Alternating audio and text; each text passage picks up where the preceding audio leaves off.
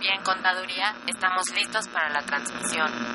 Adelante, comenzamos. Estamos el tema de los ingresos en esa parte. Consultoría Fiscal Universitaria.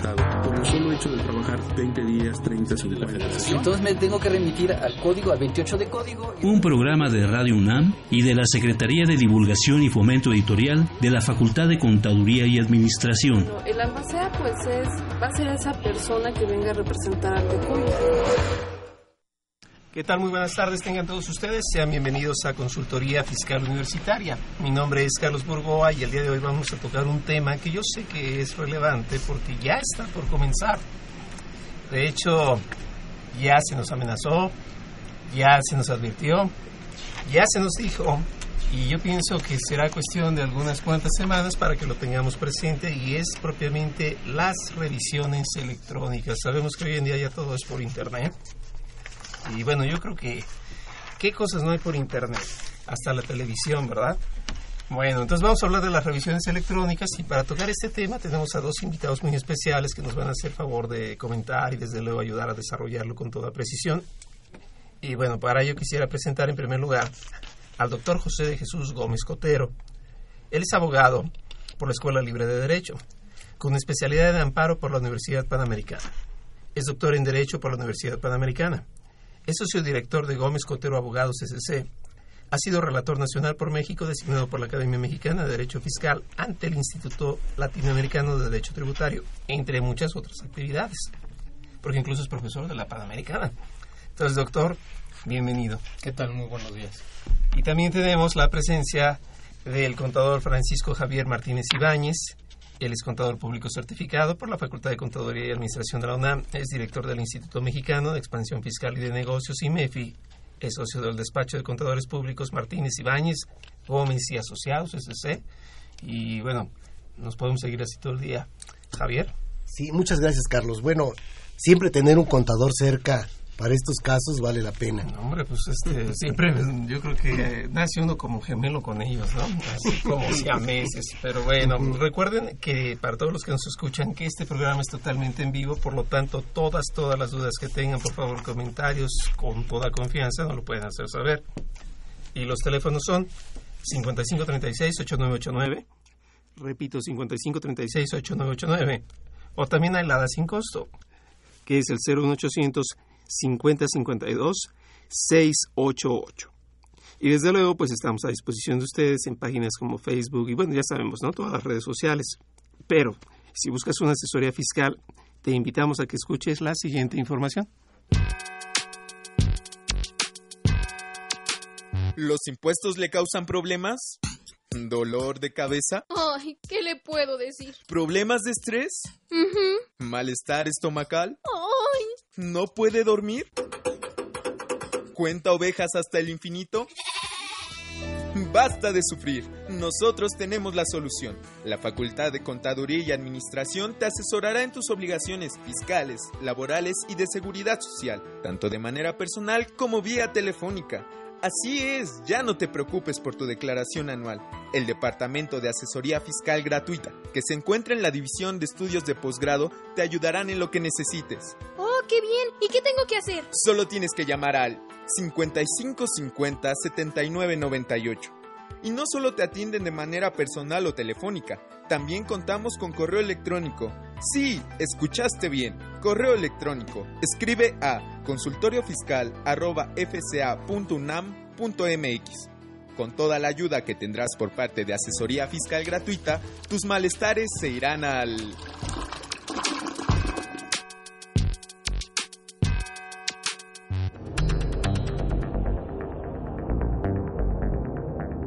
Info Fiscal. 9 de junio. La Comisión Nacional Bancaria y de Valores publica el acuerdo por el cual se da a conocer el calendario para iniciar el proceso de certificación de auditores externos independientes, oficiales de cumplimiento y demás profesionales en materia de prevención de operaciones con recursos de procedencia ilícita y financiamiento al terrorismo.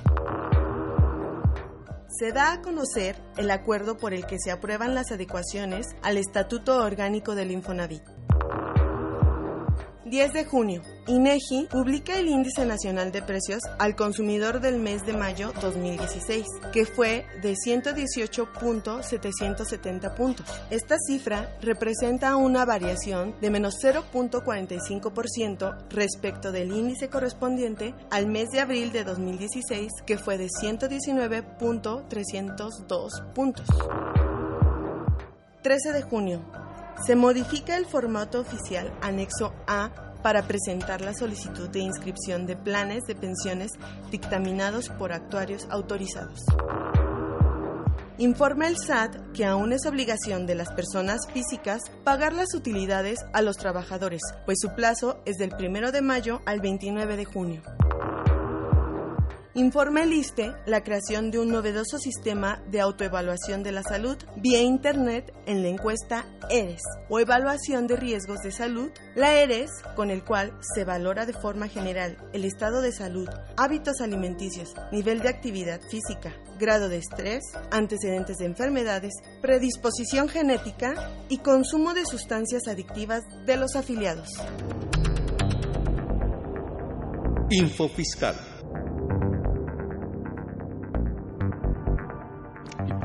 Perfecto, pues ya estamos de regreso y como les repito nuevamente, el programa es totalmente en vivo. Recuerden 5536-8989 y hoy nos toca hablar de revisiones electrónicas. Y bueno, vamos a platicar un poco el contexto. El gobierno electrónico como tal se ha insertado ya en México y en todas las áreas, ¿eh? realmente yo podría platicar desde lo que es la parte mercantil, por aquello de las eh, convocatorias asambleas en la Secretaría de Economía, el mismo INPI, y bueno, por lo fiscal no se podría quedar atrás. Tenemos ahora revisiones que van a ser en línea y pues bueno, ¿quién mejor que, nuestros especialistas para ayudarnos a, desarrollarlo? Yo comenzaría por este, preguntarle al doctor Gómez, eh, doctor, ¿cómo, es este contexto de una revisión electrónica? Bueno, como bien lo señala, a partir ya de hoy eh, el mundo tecnológico se ha desarrollado, los, las comunicaciones se dan electrónicamente, yo creo que es un tema generacional, todos los jóvenes de secundaria o para abajo, los muchachos de incluso de la primaria, todos se comunican electrónicamente, entonces eh, yo creo que esa tecnología ha sido también adoptada por las autoridades para efecto de hacer más eficiente su actividad.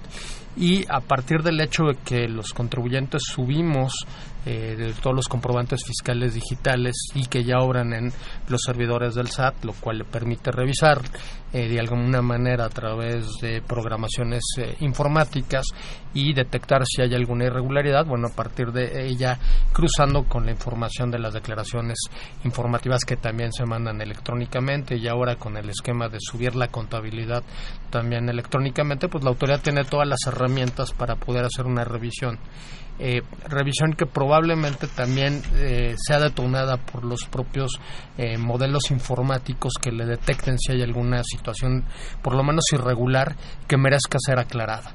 Entonces, a partir de esta información podrá solicitarle vía electrónica a través del buzón tributario al contribuyente que aclare una determinada eh, situación que le parezca por lo menos rara. No, no, no califiquemos ahorita porque pues el contribuyente tendrá la oportunidad de desvirtuar eh, si esa operación es normal o eso es correcta y en cuyo caso no debería tener ninguna consecuencia. Perfecto, entonces tenemos ahora ya tres tipos de auditorías. Recordemos que antes era la visita domiciliaria, la revisión de gabinete, que era algo así como para comer aquí o para llevar. Pero ahora tenemos la revisión electrónica, y pese a que mucha gente se queja de que esto está mal, pues es algo que en los Estados Unidos operaba ya desde hace tiempo, ¿no? El Field Examination, el Office Examination, el Correspondence Examination. Entonces, bueno, pues ya tenemos lo que pues en otros países con nuestra revisión electrónica, claro, con tintes nacionales. Pero, Javier, este, ¿tú cómo ves? ¿Cómo te imaginas una revisión electrónica? Y la gente desafortunadamente lo ve solo como un... Eh, como un enlace respecto de la contabilidad electrónica, pero creo que dista mucho de ser solo eso. ¿Tú cómo ves? Fíjate que sí, lo que ha ocurrido es que estamos relacionando el concepto contabilidad electrónica con revisión electrónica. Esto viene desde 2014 y hasta ahorita está empezando a dar sus frutos. Parece que eh, vamos a estar sufriendo para que se implemente adecuadamente del orden de cinco años, ¿no? 2014, 2015, 2016, 2017 2018 ya nos van a tener este totalmente detectados, ¿no? Con nuestro perfil, como ya lo tiene Google, con todo eso en orden. Pero para una revisión electrónica, la, el SAT puede tomar toda la información que tiene y pedirle además a terceros otra información. O sea, oye Carlos, a ver, yo sé cuántos CFDI de ingresos emitiste, cuántos CFDI de gastos te emitieron, cuánto este, tienes de CFDI porque eh, o pagaste una nómina o recibiste una nómina o tuviste retenciones. O sea, en todos lados ya está la información. Entonces la revisión la va a hacer un software.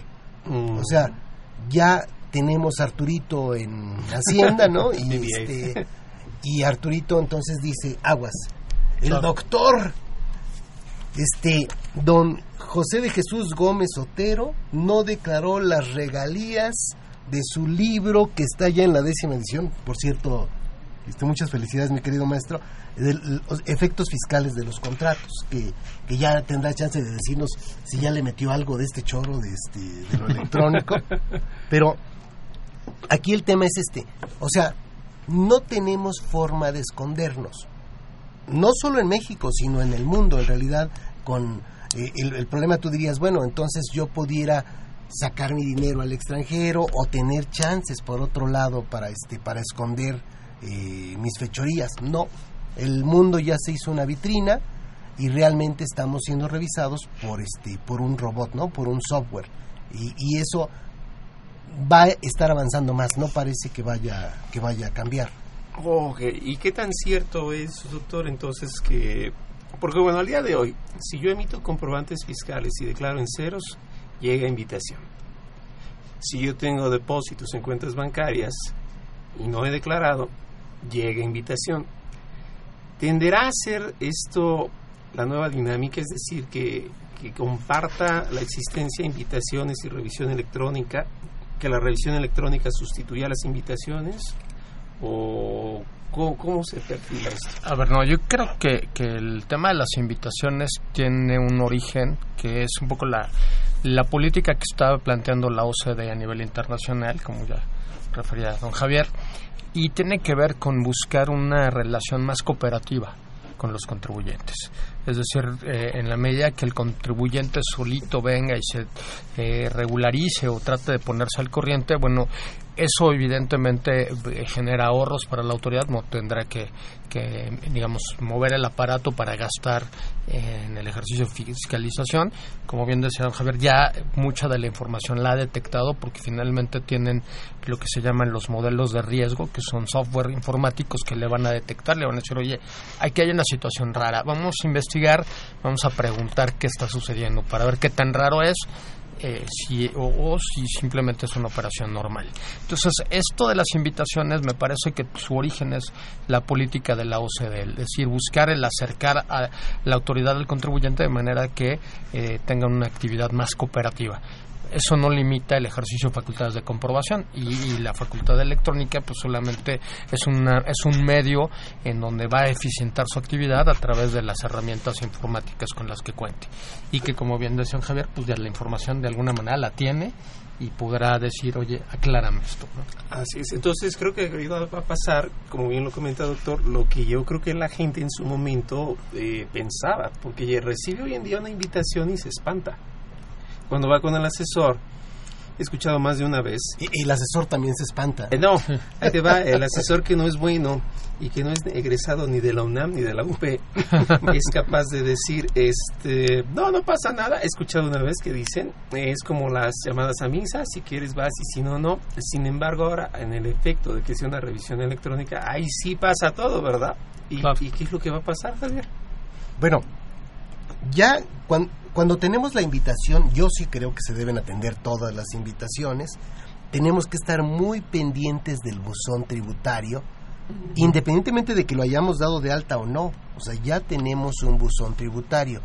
Eh, lo que nosotros estamos haciendo en el despacho es que de cada contribuyente, de cada cliente, nosotros tenemos dado de alta un correo de su buzón tributario y también el contribuyente, pero pueden dar de alta hasta cinco, hasta cinco correos para que de inmediato sepas qué pasa. O sea, eh, oye, llegó algo del buzón tributario y a las 3 de la mañana te están llegando mensajitos o te quieren marcar, tampoco es para tanto, pues, pero, pero sí tenemos que estar muy atentos con la información que nos manda el SAT, porque empiezan a correr tiempos y si yo no aclaro dentro de los tiempos, estoy aceptando que debo. Y eso entonces me lleva a un rollo en el que la Secretaría de Hacienda va a pretender cobrarme algo simplemente porque yo no me di el tiempo o no tuve este, la atingencia de atender y aclarar qué estaba ocurriendo. Yo creo que la sugerencia que está haciendo Javier es muy importante y, muy correcta. Eh, porque en esta nueva dinámica lo que la gente no está entendiendo es que bueno la autoridad ya lo que va a evitar son las notificaciones de carácter físico o de carácter eh, personal. Y ahora las notificaciones las hará electrónicamente a través del precisamente de este buzón tributario que es una forma de entrar a la plataforma del SAT y habrá que, que dejar muy claro de qué se trata porque de repente hay quien confunde y entiende o piensa que el buzón es cuando me mandan un correo electrónico en donde me dicen tienes una, un aviso, tienes una notificación. Son dos cosas diferentes. El correo electrónico o el SIM que llega a un celular solamente es una alerta esa alerta lo que me está diciendo es entra a checar tu buzón para efecto de que veas el contenido de ese aviso o de esta notificación. Y a partir de que yo ingreso al buzón y tecleo la tecla correspondiente o la aplicación correspondiente para generar la notificación, me estoy dando por enterado y a partir de ese momento corren los tiempos punto bien importante, y es lo que advertía don Javier, si yo no entro en un plazo de tres días, la notificación se tiene en automática.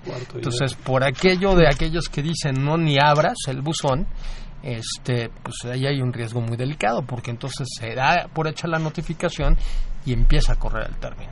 Y esto que platican es bien cierto, porque pareciera que quien hizo la reforma 2014 es muy católico cristiano, porque todo es al tercer día. Así es, sí. Sin embargo, es por efectos del 297, fracción segunda del Código Federal de Procedimientos Civiles. Plazo genérico de tres días. Y qué bueno que se toca por lo siguiente. Ahorita comentaba Javier algo que me llamó la atención. Lo voy a hacer en el comparativo exacto. Una invitación llega, no la atiendo llega una revisión electrónica, la debo atender. Si no la atiendo y si fue acompañada de preliquidación, se dice que queda firme. La pregunta entonces que me viene a la mente para todos los que nos escuchan es esto. Conforme al Código Civil, y perdón si lo platico ahí para que ustedes lo apunten y lo chequen, el artículo 1803, segunda fracción, dice que el consentimiento puede ser tácito que incluso, doctor, es uno de los temas que toca aquí en su libro Efectos Fiscales de los Contratos, página 6, el consentimiento, para que todos, ahí lo buscan también, en la página 6, todos los que nos oyen. Si yo no atiendo a la invitación, me dicen no pasa nada. Si yo no atiendo, o mejor dicho, no desvirtúo lo que en una resolución provisional, quizás acompañado o no de preliquidación, allí sí sucede quiere decir que el silencio podría consentirse como un consentimiento eh, tácito para uno y para el otro no. ¿Cuál sería la consecuencia en esto? Yo creo que en términos de la regulación se tiene por hecha la notificación. Y entonces la propia normativa del 53D nos dice que bueno, tengo un plazo para desvirtuar la preliquidación y, y el contenido de la misma a partir de ofrecer las pruebas correspondientes y me dice que la resolución provisional adquirirá el carácter de definitiva cuando sucedan dos cosas. Uno, porque el contribuyente la acepta, va y paga y, está de acuerdo con ella y no hay mayor eh, controversia. O la otra es que porque las pruebas que aportó no desvirtuaron las observaciones. Y el problema crítico aquí es, bueno, si, no, si mis pruebas no aportaron, no, no desvirtuaron, perdón, entonces mi problema se convierte en un tema de valoración de pruebas. Pero el problema más grave es qué pasa si no aporte pruebas. Entonces, en automático, la resolución adquiere el carácter de firme, con un problema. Eh, en el momento que queda firme, si bien la puedo controvertir a través del recurso o del juicio de nulidad, eh, tengo un gravísimo problema que yo no sé qué tanto la gente tiene conciencia de ello con la famosa tesis de litis abierta de la Corte, que dice que pruebas no aportadas en el procedimiento fiscalizador ya no se pueden aportar en el juicio de nulidad, lo cual es muy grave. Yo no comparto la tesis, pero es otro problema, porque me parece que si puedo alegar, pues es alegar y probar. ¿De qué me sirve alegar si no puedo probar? Pero bueno, es un tema independiente. Aquí la parte crítica es que la resolución quedó firme, yo no aporté pruebas y ya no las puedo aportar después en el, en el juicio de nulidad. Eso me lleva necesariamente a agotar el recurso con un problema que la autoridad hoy está resolviendo diciendo que eh, como hay pruebas que no fueron eh, observadas por, eh, por fiscalización, le devuelve jurisdicción para que fiscalización las valore lo cual a mí me parece un absurdo porque entonces se desnaturaliza el sentido de los recursos administrativos. Pero bueno, así están las cosas hoy, el punto es muy grave y entonces lo que bien dice Javier, no atender el, la revisión electrónica puede tener consecuencias muy graves, porque aun teniendo yo la razón, por el hecho de no aportar las pruebas para demostrar mi razón, se queda firme. Y eso yo creo que es una buena advertencia, la invitación. Entonces, ¿de qué se puede valer el SAT? Pues creo que de todo, ¿no? De todo. De depósitos en cuentas bancarias, depósitos en efectivo, de los FDI, Vamos, de todo es de lo que se puede. De, de la contabilidad electrónica en el caso de que la gente ya le esté mandando en forma adecuada. Y esto lo importante es que lo que se envía en la contabilidad electrónica básicamente es el registro contable, pero la pregunta es de todo lo que está registrado, ¿se tiene el bagaje documental? Fíjate que muchas veces... más, más, allá del comprobante, ¿no? Me refiero al contrato, el acta de asamblea, todo este tipo de cosas, ¿se tiene? Mira, eh, muchos problemas no, no van tan al fondo como tú ya estás poniendo en este caso.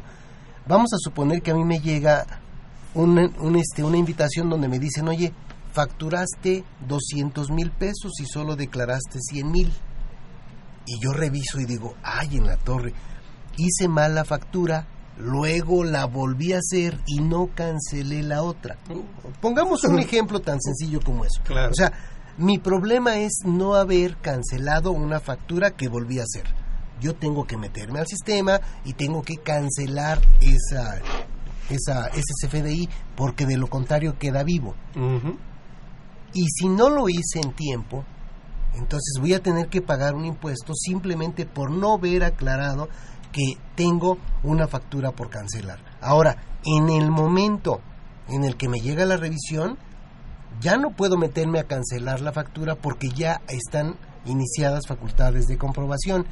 Tengo que aclararles, oye, fíjate que esta factura se canceló, nada más que no he hecho el proceso en el este en el sistema, pero voy a meterme a cancelarla y con eso tal vez ya no tenga ningún problema. Pero muchos de esos son problemas cotidianos muy recurrentes. A ver, ahí te va otro.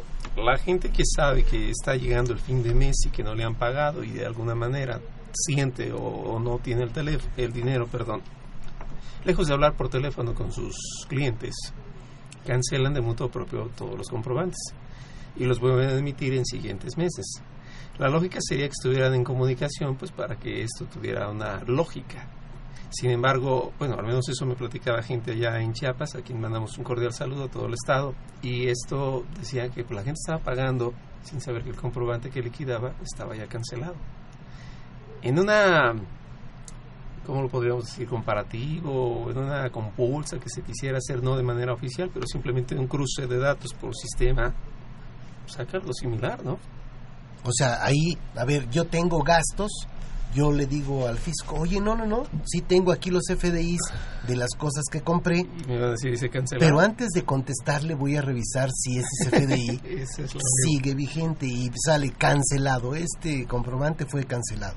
Eh, comentábamos con autoridades del SAT el hecho de que, oye, a mí me emitieron un CFDI y después lo cancelaron y a mí no me llega ninguna notificación que me cancelaron un CFDI, entonces no puedo estar revisando los últimos cinco años todo el tiempo. Claro, ni a cada rato. Y decía don Aristóteles Núñez, no, ya está en una tecnología en la que en el momento en que don Jesús cancele un comprobante que a, mí, que a mí me había dado, me van a pedir a mí autorización para cancelarlo. O sea, ya no va a poder cancelarlo solo, sino que necesita mi autorización, lo cual suena bastante bueno para evitar ese problema, pero en tanto no lo tengamos, sí hay un problema grave ahí. Fíjate que esto que comentas es muy básico, porque precisamente ahorita lo hablábamos y tomando a colación el libro del doctor Gómez de los efectos fiscales de los contratos, nuevamente a la página 6, es base del consentimiento. O sea, el CFDI es representación de una negociación privada. Claro, se emite y alguien lo timbra por el efecto público que va a tener ahora y su utilidad fiscal. Pero si yo quiero dar por cancelado, pues yo creo que aquel también tiene que estar de acuerdo. Es como cancelar un contrato que no acabas de pagar hablando de servicios. O sea, no puedes llegar a la cancelación de un contrato si todavía caes en incumplimiento. Entonces, ¿cómo se enlazan estos dos elementos, no? Híjole, también tiene un problema, porque así como, como hay acreedores que cancelan CFDI, también hay deudores que no pagan. Y entonces el problema es que se puede quedar en el tiempo ahí la factura sin pagar, ¿no? Sí, claro que sí, se estaría jugando, apostando a la, prescripción y todo lo que sería la acumulación en el caso extremo. Entonces ahí tenemos sí problemas complicados, ¿no? Digo, o errores, simples errores que se han cometido, ¿no? Errores de dedazo que pues es muy común que se cometan, ¿no? Entonces, ah, pues cancelo el CFDI por error de mecanográfico y no, ni siquiera ha generado ninguna, ninguna implicación más allá de... Ahí les va otro que igual me comentaban allá en el estado de Chiapas la gente que necesita de alguna manera emitir comprobante para justificar el ingreso de dinero, pensémoslo en efectivo, pues toma el dato de cualquier contribuyente o cliente que él ya tiene y emite el comprobante, aunque no lo esté enviando.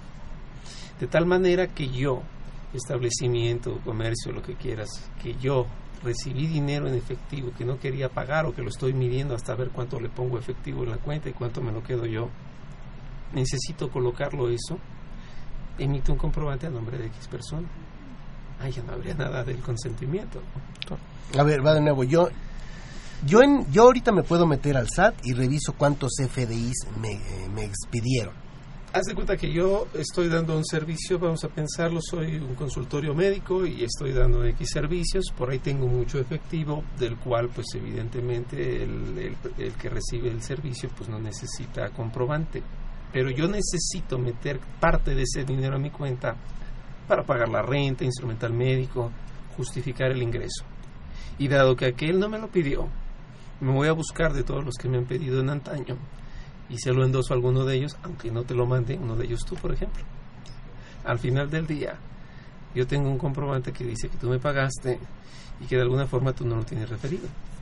Tú no lo hiciste en deducción y entonces ya empiezan a ir por efectos de que si fue para efectos del socio, si fue propio y toda la complicación. llevar una discrepancia, porque evidentemente uno tiene en teoría una deducción que a lo mejor no está tomando y el otro tiene una acumulación de un ingreso.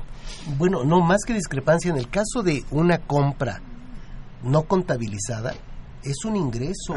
Ah, o sea, es ya ya este directo eh, se me considera ingreso. 58 del código creo, ¿no? O sea, pero pero con un problema más grave, el pago fue en efectivo pues espérame, pues no salió de mi, de mi, de mi bolsillo, vaya, me, me, inventaron un comprobante, ¿no? Así es, bueno, pues ahí, ¿qué tendría yo que hacer? Tal vez revisar, tendría que estar revisando constantemente lo que tengo de CFDIs en mi, este, en mi buzón tributario, en mi portal, digamos, en mi perfil de Hacienda, para saber que lo que estoy contabilizando es lo mismo que tengo o que tiene Hacienda. Y ahí puedo llevarme sorpresas y esas sorpresas debiera llevármelas de inmediato, ¿no? O sea, no que no pase tanto tiempo. Esa es una opción.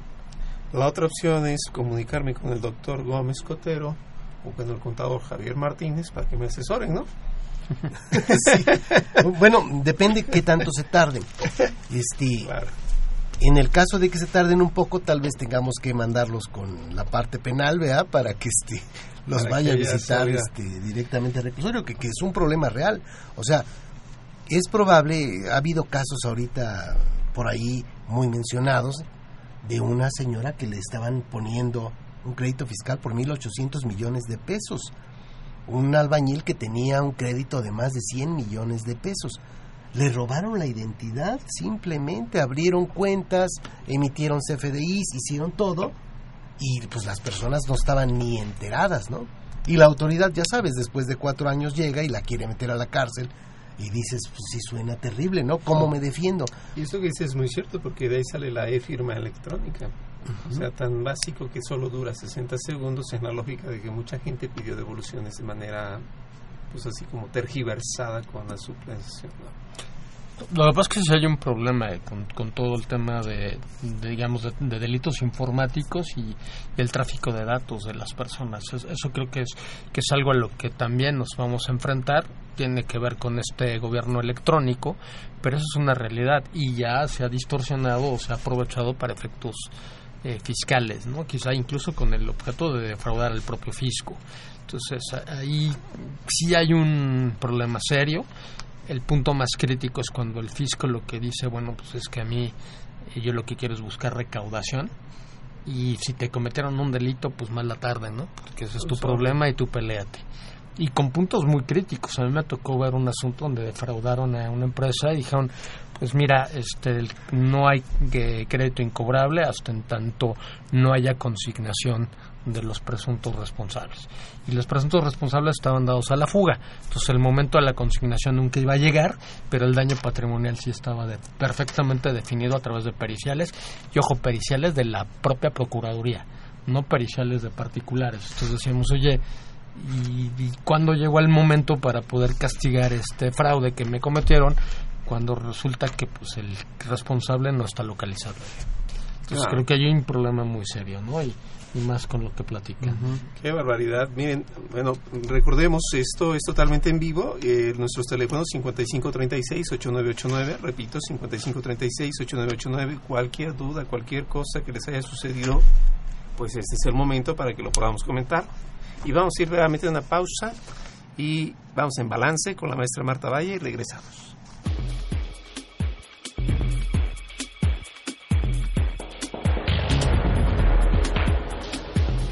Esta nueva edición, la 644, la cuarta en formato digital, Consultorio Fiscal como siempre presenta interesantes artículos de corte jurídico, laboral, contable, financiero y fiscal.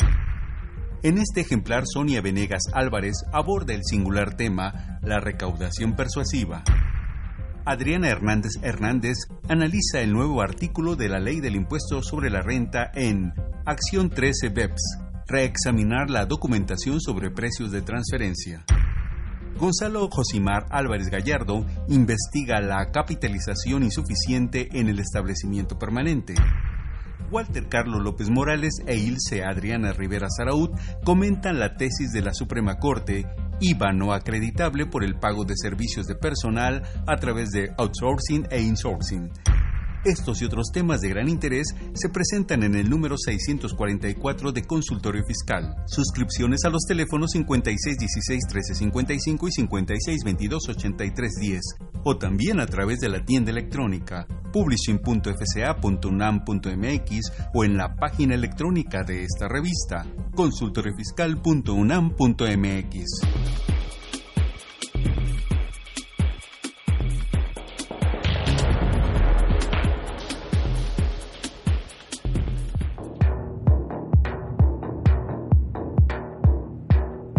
en Balance con Marta Valle.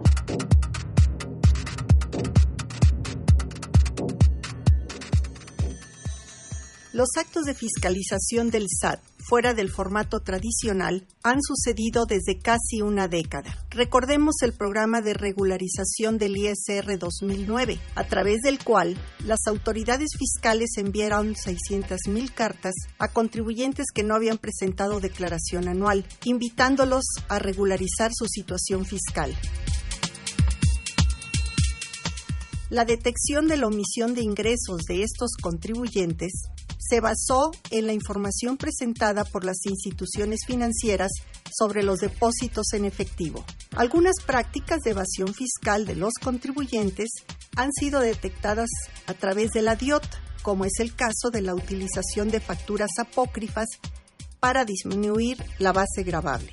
El acelerado avance de la tecnología en las comunicaciones y la constante preocupación del legislador de proveer a las autoridades fiscales con las facultades que cristalicen en una recaudación eficiente y eficaz han favorecido la institución de las revisiones electrónicas, que consisten en aplicar procedimientos de auditoría para revisar conceptos o rubros específicos a través de medios electrónicos.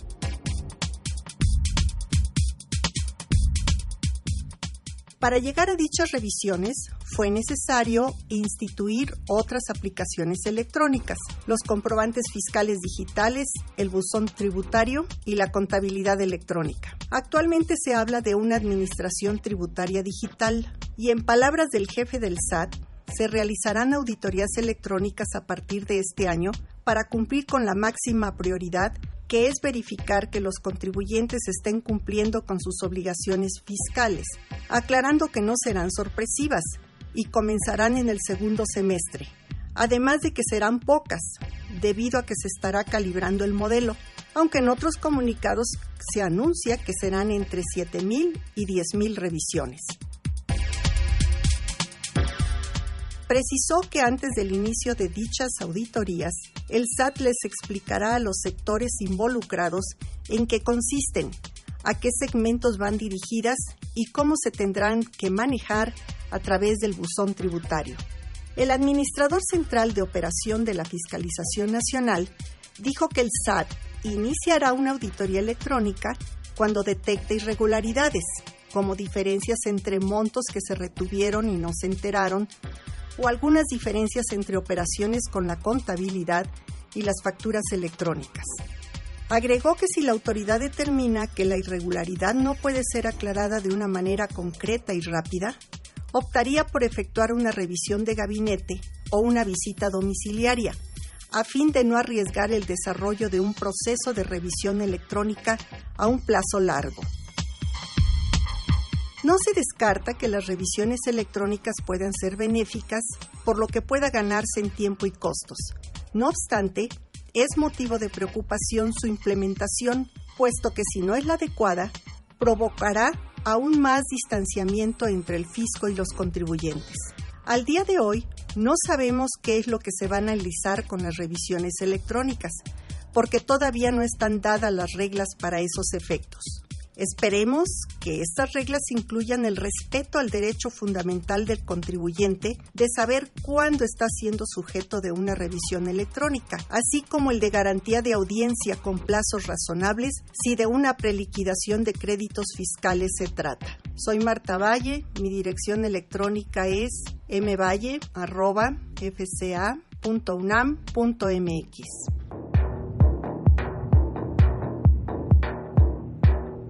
En Balance, con Marta Valle. libro como Perfecto, pues ya estamos de regreso. Ya escucharon ustedes a la maestra Marta Valle, tiene toda la razón. La revisión electrónica está por arrancar y las reglas por saberse. Pero tenemos un punto muy importante. Y bueno, ya estamos platicando ahorita durante el desarrollo del programa del libro Efectos Fiscales de los Contratos del doctor José de Jesús Gómez Cotero, quien es nuestro invitado el día de hoy. Y pues para agrado de todos nosotros nos ha traído tres libros para regalarlos a las primeras tres personas que nos llamen. Si nos llaman y nos dejan algún comentario, si nos hacen alguna pregunta, se van a llevar un libro de lo fiscal Thomson Reuters efectos fiscales de los contratos. Y doctor, platíquenos un poquito. Creo que este libro viene muy bien y totalmente a colación con el tema de hoy. Pero veo aquí que trae todos los contratos y desde luego el impacto que puede tener en la materia tributaria, pero por favor platíquenos un poco bueno, más. a ver, de entrada, pues muchas gracias. No trae todos los contratos porque hay evidentemente contratos muy especializados. Aquí se trata básicamente de analizar los contratos más de uso común, los más generales, Okay. y entender eh, la consecuencia fiscal de ellos. Eh, fundamentalmente se, se analiza o se parte por entender qué, características tiene cada tipo de contrato y a partir de él ver sus consecuencias en el mundo fiscal. El, contr- el libro está, digamos, dividido básicamente en contratos traslativos de propiedad civiles y mercantiles, en contratos de servicios, en contratos de uso o goce temporal de bienes y en casos especiales como puede ser la asociación en participación o el fideicomiso que tienen reglas especiales. La razón de esta clasificación tampoco es caprichosa, simplemente lo que toma es lo que las propias leyes fiscales establecen. Las propias leyes fiscales cuando determinan consecuencias jurídicas de los actos los clasifican en cualquiera de tres actos de enajenación, actos de servicios, actos de uso temporal de bienes. Y, en, y la razón es porque lo que se trata es de redactar lo que se conoce como tipos genéricos, es decir, los tipos tributarios lo más abiertos posibles, de manera que en ellos puedan cachar, valga la expresión, la mayor de actos o contratos. Y solo por excepción, cuando en un determinado tipo genérico no cabe, entonces se redacta un tipo específico, como puede ser el caso de la donación, en donde la donación, bueno, hay un ingreso, pero no para el que enajena, sino para el que adquiere. Entonces eso nos lleva a un tipo específico y así está tratado en el libro. Perfecto. Yo creo que este libro es muy útil, por ejemplo, para todos los que nos escuchan a la hora de que tienen que dar forma a sus operaciones, que eso es lo más común. Y a todos le llaman préstamo. No sabemos si es mutuo. O la gente que en comodato y que tiene el comodato concedido, le encanta rentar los bienes. O sea, figuras así muy raras que solo a México, bueno, a México y muchos países se le ocurren, pero veo, doctor, que está muy completo. Por ejemplo, aquí trae el contrato de los derechos de autor y pues la edición y todo lo que viene a ser propio de las reglas este, específicas de cada de cada contrato, pues. Cada contrato pega con cada ley. Hay que saberse la completita, ¿no? Como bien dice, bueno, es una entrada. En realidad ahí hay una bibliografía para el que tenga necesidad de estudiar ya en lo particular un contrato, bueno, pues ahí tendrá que acudir a esa bibliografía. La realidad es que lo, lo que se buscaba era simplemente tener una orientación sobre las principales consecuencias de determinado tipo de contrato. Y efectivamente hay que tener mucho cuidado con lo que se hace este de repente aquí queremos rebautizar las cosas recuerdo algún precedente bien importante en, de la corte que tiene que ver con el arrendamiento financiero en donde bueno para no hacer la historia larga eh, viene citado ahí en el, en el libro pero le, le dan eh, le tratan de dar un efecto de arrendamiento financiero cuando en los hechos cuando en los registros contables cuando en los actos de ejecución del contrato lo que tenían era un contrato de arrendamiento puro y entonces obviamente la consecuencia era diferente de una operación internacional si, era, si hubiera sido arrendamiento financiero calificaba como beneficios empresariales y la corte dijo oye eh, no te hagas. Este, tus actos de ejecución dicen que es un contrato de arrendamiento puro, es un contrato de uso para efectos fiscales, eso es una regalía, tú tenías que haber retenido el 15% y no lo hiciste y determinaron obviamente el crédito y sus consecuencias. Eh, lo traigo a colación, tiene que ver con lo que estamos platicando, porque es bien importante el registro que se hace eh, desde el punto de vista contable y los actos de ejecución de los contratos que nos platican la historia de lo que en realidad pasó. Eh, de repente yo he visto mucha gente que piensa que porque tiene el contrato, el formato, el papel, ya libró una determinada situación y eso es un engaño, eso es totalmente falso. Yo siempre he dicho que la historia que me platica el contrato tiene que ser coincidente con la historia de los actos de ejecución del mismo. Cuando las historias no coinciden, pues evidentemente puedo tener otra cosa menos el contrato que digo que tengo. a veces piensan que con tener la forma ya la hicieron. Y muchas veces ese problema me puede llevar a un tema de simulación de actos, que puede ser mucho más grave. Y bueno, eso quizás sería materia de, otro, de otra plática. Pero, pero sí hay que tener mucho cuidado a llamarle a las cosas por su nombre correcto y ver que efectivamente lo que pasa en la realidad coincida con, el, con, el, con el documento que tengo. Perfecto, pues este ya lo oyeron. Es, un, comentario más, Carlos, de este, de este libro. Fíjate que vamos a suponer que tenemos que firmar un contrato tú y yo, y tú me traes el contrato y me dices, Javier, te dejo el contrato para que lo revises. Y pues para mí son 200 hojas que no sé qué tanto dicen. y lo primero que tendría que decir... Oh, ándale, además tendría que decir, oye, ¿y ahora dónde puedo checar algo respecto de este contrato que me está presentando Carlos? Y bueno, este libro sí es de veras un verdadero manual para apoyo en todas estas broncas que tenemos cotidianamente. Sí, porque trae todo lo que son los conceptos generales, los elementos personales, los elementos materiales y desde luego pues se cierra con broche de oro cada uno de ellos con el efecto fiscal. Entonces, no es tan dijéramos, ¿no? Como bien lo decía el doctor, no es tan sencillo hacer un documento. ¿De qué trata? ¿Cuál es la intención? ¿Y cuáles son los elementos que debe tener por lo menos? O sea, las cláusulas ya ubicamos, todo lo que debe tener, bueno, lo mínimo que debe tener un contrato, aquí es lo que lo tiene. Yo creo que como en este caso lo platicas, te doy el contrato, Y ahora sí que se compara, ¿no? Contrato con el libro en mano es una muy buena guía para empezar a depurar si lo que me están dando es correcto o si es gato por liebre, ¿no? Sí, eh, hace tiempo había, todavía por ahí debe pasar un programa que se llamaba La Tremenda Corte, ¿no? Ah, de los tres Este, patines. sí. Y a cada rato había casos en los que este Tres Patines, que era el tranza de la serie, le llevaba un contrato a Rudecindo, ¿verdad? Y siempre le daba en la torre en el contrato y el otro había firmado siendo timado, siendo engañado, pero además de una forma siempre ingeniosa, ¿no? Siempre Ah. muy buena. Ya- E- eso ocurre todos los días. O Sí, sea, claro. mm, firmamos cosas en las que, bueno, mientras las cosas vayan bien no va a pasar nada, pero el día que lleguemos a un pleito ya perdimos desde que firmamos, ¿no? Es un problema. Pues, y no hay forma de decir esa no es mi firma. O sea, definitivamente ya está estampada y a mayoría de edad es suficiente como para tener todas las consecuencias. Pues ya lo saben, si son de los primeros tres que nos llaman, se van a llamar un libro, Efectos Fiscales de los Contratos, el doctor José de Jesús Gomero Cotero. Es, es muy, la verdad, es muy sencillo, porque él me decía, no, es un libro breve como para que sea como un manual. Ah, caramba, pues es un libro de 625 páginas, doctor. Yo los manuales, el fiscalito lo he visto de dos y ya fue mucho.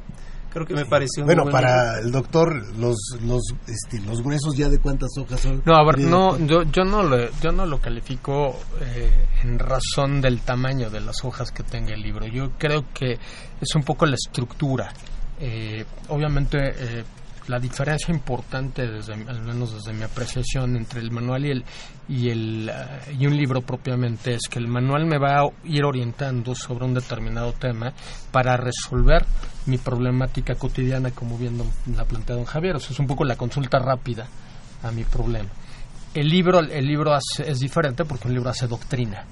En el libro no se trata de sean miles de hojas o poquitas hojas. El punto, el punto está en el contenido, en el hacer doctrina. Y aquí, eh, por eso yo decía, eh, yo hago referencia a citas de, de autores que me merecen todo el respeto, este, que incluso alguno de ellos fue mi maestro, por ejemplo, don Ramón Sánchez Medal, a quien seguramente ustedes recuerdan. Y, y- y yo estoy inspirado mucho en muchas cosas en don Ramón, que, que tuve la oportunidad de que me diera clases. Entonces, este, obviamente a la distancia, la figura de don Ramón se agranda, ¿no? Este, pero mucho hoy, en su momento como alumno, a lo mejor no lo valoraba tanto como hoy en el ejercicio profesional, de, de todo lo que le aprendía a don Ramón, ¿no? Y mucho de, de la parte civil de, de- que está aquí plasmado, bueno, pues tiene que ver con, con el libro de don Ramón. Y bueno, don Ramón sí en su libro hace doctrina, o sea, se mete a ver y analizar diferentes corrientes de autores que opinan de una manera u otra y el punto interesante es ponerlo al debate. Aquí mi objetivo era mucho más sencillo, mucho más simple, era orientar. eh, este libro curiosamente nace en clase, mucho se ha ido enriqueciendo a través de las preguntas latosas de los alumnos, digo yo, que bueno, pues a veces uno no tiene todas las respuestas y nos ponen a estudiar y al- al- cuando la pregunta es muy buena y vale la pena, bueno, pues hay que, hay que incorporarla, ¿no? Para decirle, a ver, esta parte que yo no había pensado, me la preguntó alguien y, y bueno, vale la pena compartirla y esa es un poco la idea del por qué eh, ir plasmando las inquietudes que han ido pasando a lo largo de ya algunos años, estas 10 ediciones. Y, y- y el ir pasando de una edición a otra es simplemente volver a reimprimir o si le has estado metiendo. No, no hay cosas? que meter cambios. Por supuesto, hay que irse adaptando a No los ca- a, reimpresión. a los cambios, porque si no sería reimpresión. Ah, no importa, pero le cambias dos letritas y ya le pones nueva edición. No, no, Pero no, aquí doctor, realmente No, sí hay. aquí hay que meterle a, de- es que además digo tenemos un problema que son la propia dinámica de las leyes que van cambiando ¿no? sí uno y dos y en esta digo contestando un poco la pregunta de don Javier hoy por ejemplo se mete un tema que es el usufructo con todo un debate ya por ahí me eché ahí con algún fiscalista una discusión de si eso qué, qué naturaleza tiene el usufructo pero bueno ahí léanlo yo se los dejo a, Bueno, a que pues, lo discutan Pues ¿no? agradecemos al doctor los, los libros. Mañana también vamos a acompañarnos en la televisión, pero por mientras vamos a ir al calvario radiofónico y regresamos para seguir ya comentando este tema. Regresamos. Los invitamos a que nos vean en la radio. Y nos escuchen por televisión. Consultoría Fiscal Universitaria. Y fiscal.com. En el 860 de AM y en la barra de Mirador Universitario Coaed. Abordamos los temas de tu interés como impuestos sobre la renta, declaraciones, testamentos, pensiones, seguridad social, estímulos fiscales, discrepancia fiscal, régimen de incorporación fiscal, entre otros temas con destacados especialistas en la materia. Los miércoles por Radio UNAM. Los jueves por Internet. Y los sábados por TV UNAM. Véanos en radio. Escúchenos por televisión.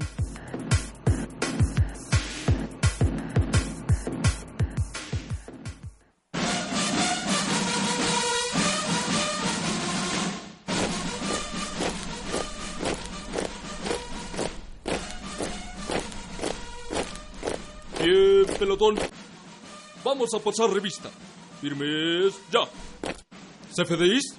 Presente, señor. Depósitos bancarios. Presente, señor. Diot. Diot. ¿Qué no está Diot? Creo que escuchamos otra cosa, señor. Última vez. Diot. Presente, señor. Es la última vez que me haces esto, recluta Diot. La próxima le haré una revisión exhaustiva. ¿Qué estás, Diodo? ¿Qué te pasa? Mm, sí, señor. Declaraciones mensuales. Presente, señor. Declaraciones provisionales. Declaraciones provisionales. A ver, declaración mensual. ¿Por qué no está declaración provisional aquí formado? Como pensó que era provisional, se retiró, señor. ¿Y sabe lo que les pasa a los que no pasan revista? Mm, ¿No hay postre en la comida? No se haga usted el chistosito declaración mensual. Explíquese bien. Sí, señor. ¿Sí qué? ¿Qué les pasa? Sí, señor. Se le notifica en su buzón tributario el inicio de una revisión electrónica. ¿Y qué más, recluta? Se le acompaña un oficio. No detenga la información. ¿Qué más le pasa, recluta? Que tiene 15 días para demostrar que hubo un error, o incluso pueden ponerse al corriente mediante autocorrección o acudir al acuerdo conclusivo. Bien, recluta, declaración mensual. Firmes ya. Rompa filas. Ya. Ahora sí se pueden ir a tomar su cafecito.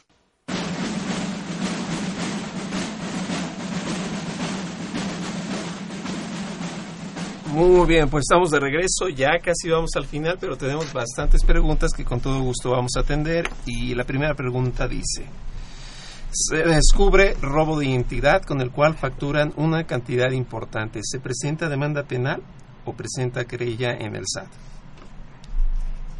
No, yo creo que son dos cosas. O sea, el robo de identidad de entrada es una afectación directa a la persona a la que le robaron y habría que iniciar un procedimiento penal. Y yo le avisaría al SAT para que esté enterado y, bueno, eh, tratar de evitar que me impute consecuencias de algo que no es mío. Pero el, SAT carece de facultades para, digamos, para seguir eh, el análisis o la investigación de un delito por robo de identidad. Son, cosas diferentes. que tener la noticia. Sí, yo, sí le informaría para decirle, oye, mira, me está pasando esto, eso no es mío, y bueno, que, la ah, autoridad investigue. Claro. Perfecto. Manuel Salazar también nos escribe de Atizapán, imagino que es Atizapán de Zaragoza, ahí en el Estado de México, y dice, ¿cuáles son las implicaciones y obligaciones que tengo si recibo pagos en efectivo, persona moral? Bueno, no está prohibido el uso de pagos en de, de, cobros en efectivo, él recibe cobros en efectivo. No están prohibidos salvo algunos casos que vienen en la ley antilavado de dinero, eh, pero en todo lo demás no hay bronca. Si yo vendo este plumas, ¿verdad? Y las vendo en efectivo y con eso deposito 4 millones de pesos al día, no tengo ningún problema. O sea, simplemente tendré que tener la declarada la fuente de los ingresos. Tal vez estoy facturando al público en general, etcétera, pero no debía haber problema. Habrá que checar el artículo 32 de la ley antilavado para no caer en alguno de estos supuestos que son autos, inmuebles, joyería y el monto, este y los montos, que, sí. Promedio 200 mil el máximo a recibir en efectivo. Perfecto. Dice Mauricio Rosas de Iztapalapa. ¿Qué sucede cuando sustituye un CFDI por errores en redacción? Es una primera pregunta y otra que a la vez nos hace es ¿quién es la autoridad responsable de negar una solicitud de devolución? Pues yo creo que vamos por partes, ¿no? ¿Qué sucede cuando se sustituye un CFDI por errores en redacción? debo meterme al sistema y cancelar el CFDI. Habría otra opción en el caso de, de notas de crédito, que ya nos metemos en más complicaciones, pero si estoy cancelando el comprobante, tengo que meterme al sistema y cancelarlo en el sistema. De lo contrario, va a continuar vivo para los dos lados. Y desde luego mi contabilidad, ¿no? Debe estar ahí, ahí listo. La autoridad, doctor, ¿quién es la responsable? Pues yo tanto como de llevar como de sobre... Bueno, no sobreser, ahí tener por desistido y negar una devolución. Es el área de auditoría, eh, dependiendo de qué nivel esté tramitándose la devolución, pero son las áreas de auditoría. Ok.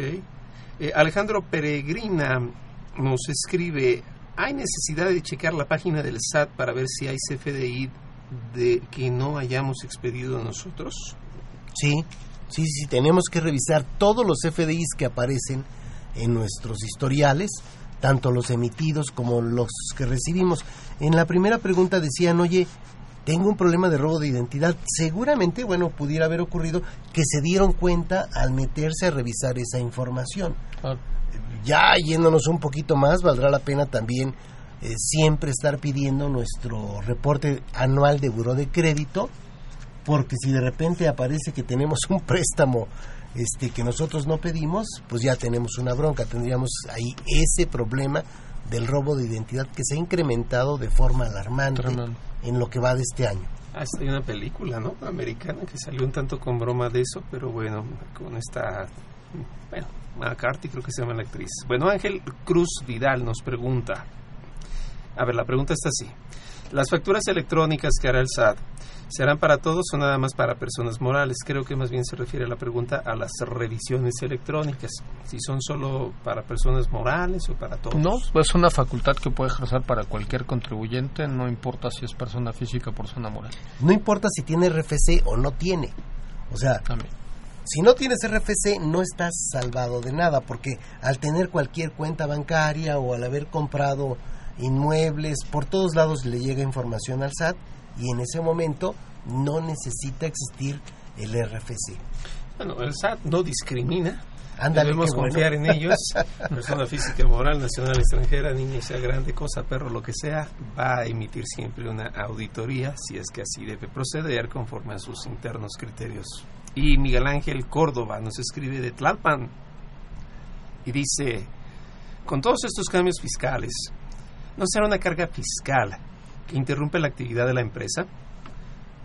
Eh, teóricamente, todo el sistema electrónico, la contabilidad electrónica, las revisiones electrónicas, vienen a ser más ágil todo. Aquí el problema eh, que tú mencionabas, Carlos, al inicio es el problema generacional. Oye, yo soy generación baby boomers, ¿no? O sea, eh, ni siquiera boomers, sino boomers de los de los zapatitos estos, este... Baby, bubble gummers. Ba- baby así. Este, soy generación X, o sea, yo todavía llevo las cosas a mano. Bueno, pues parece como que yo ya me quedé atrapado en este en un proceso de tiempo terrible. Teóricamente cualquier persona que se meta a estos sistemas de lleno, su eficiencia se va a incrementar y se busca que se incremente su productividad eh, desde un principio con estas nuevas tecnologías. Y además yo creo que también lo que se busca es que sean ordenados. El contribuyente en general puede ser muy desordenado. Entonces tratar de cumplir o estar al corriente en sus cosas. Claro, cuesta trabajo meter a la gente en orden. ¿no? Eh, a veces el pretexto cuando eran las contabilidades manuales, pues tenía dos meses para hacerlo.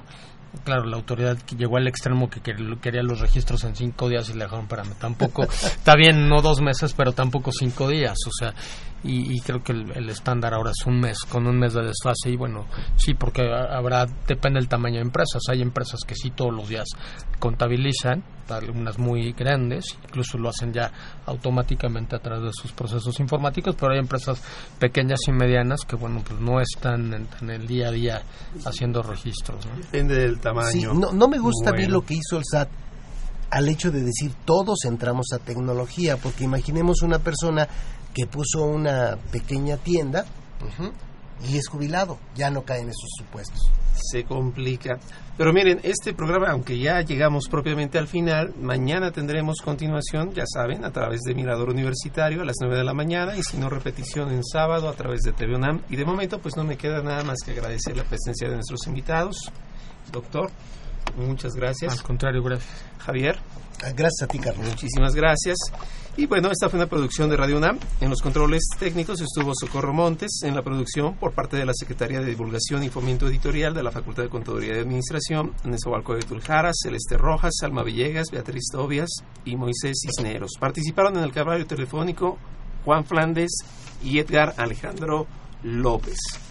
La Facultad de Contaduría y Administración agradece a los conductores e invitados de este programa quienes participan de forma honoraria. La opinión expresada por ellos durante la transmisión del mismo refleja únicamente su postura personal y no precisamente la de la institución. Y sin más pendientes, pues vayamos a comer, vayamos a terminar de ser felices, para que acaben el día cansados de ser felices todos, que esta semana sea, sea la mejor de lo que ya va a venir después y así cada una. Ah, y el sábado Chile para los mexicanos. Este, no se oye muy feo así, pero Ah, bueno. estaremos atentos del fútbol. que tengan muy buena tarde, los esperamos la siguiente. Hasta luego. Consultoría Fiscal Universitaria.